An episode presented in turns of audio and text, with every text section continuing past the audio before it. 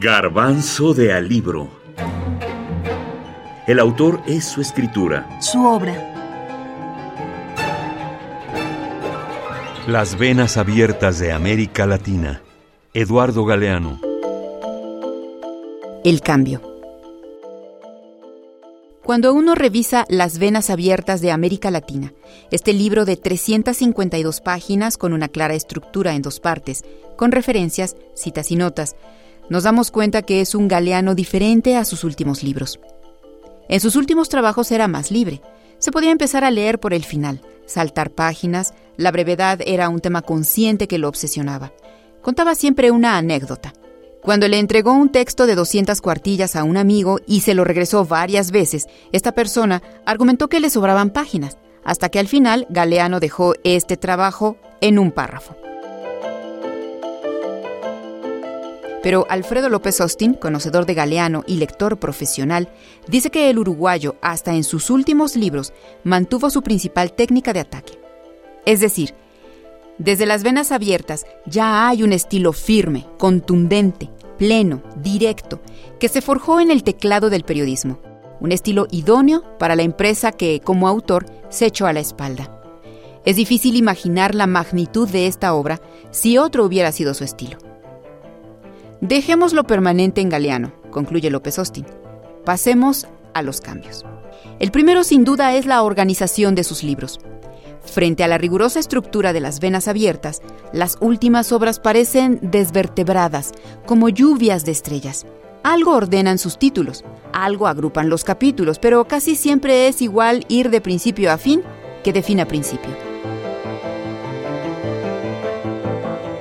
Tiene una vigencia como una novedad formal, digamos, porque integró, como le decía, muchos géneros del discurso, ¿no?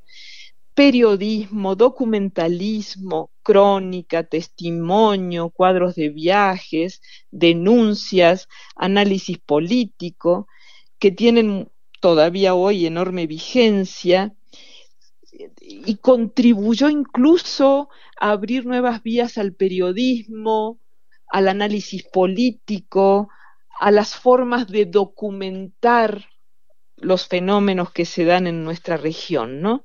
También encontró una forma de narrar que reúne datos duros, datos fríos, con retratos vivos, entrañables.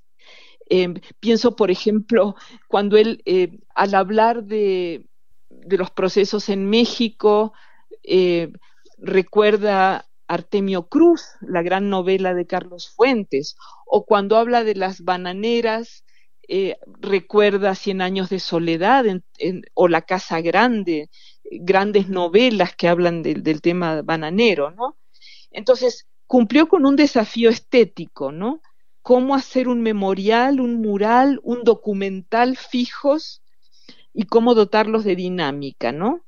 Cómo darles un ritmo. Y en tercer lugar, aunque desde luego no en último lugar, desgraciadamente muchos de los problemas, de las contradicciones, de las cuestiones estructurales, de los cuellos de botella que él denunciaba en, en 1971, siguen sin resolverse. La miseria, la desigualdad, el extractivismo, la explotación de recursos naturales, el desastre ecológico que muchos lectores actuales rescatan como uno de los elementos casi proféticos del libro, ¿no? Cómo él alcanzó a vislumbrar estos desastres ecológicos eh, que se viven hoy, ¿no?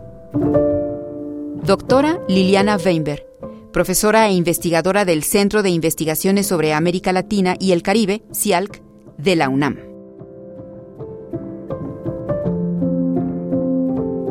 Pero más allá de que cambie un autor o de que mantenga un mismo estilo, la trascendencia de un libro se puede medir a partir de lo que éste le dice al lector.